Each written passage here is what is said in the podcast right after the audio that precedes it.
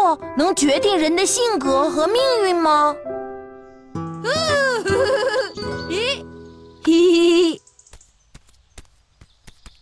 喂，哈哈，哎，嗯，男人婆，求踢过来。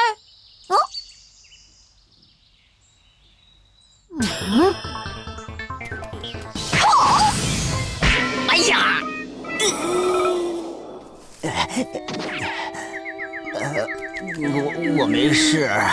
果然，水星逆行对我这个射手座的影响很大，一度就出事了。哎，男人婆，你看了占星理论吧？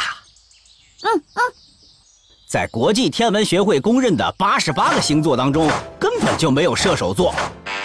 水星逆行只是地球和水星沿着各自轨道交错运行，在地球上看，水星就像是倒退了，只是正常的天文现象。占星都是骗人的喽？也不全是，占星学与现代天文学有许多关联。古人观察夜空里的星星时，发现了规律。因为受到世界观和观测工具的限制，一些论述难免都有错误和偏差。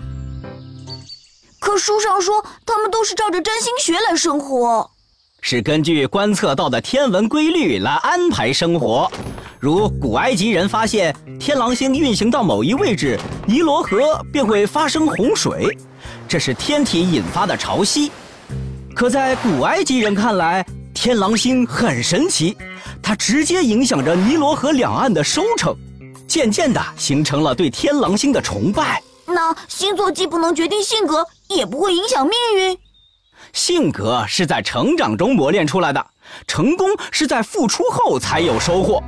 受现代教育的你们，还和古代先民一样，把生活寄托于星星和月亮，那岂不是倒退了？嗯，嘿嘿，我们踢球去吧。啊，好，嘿嘿，走。哎，是星星的错，不是你的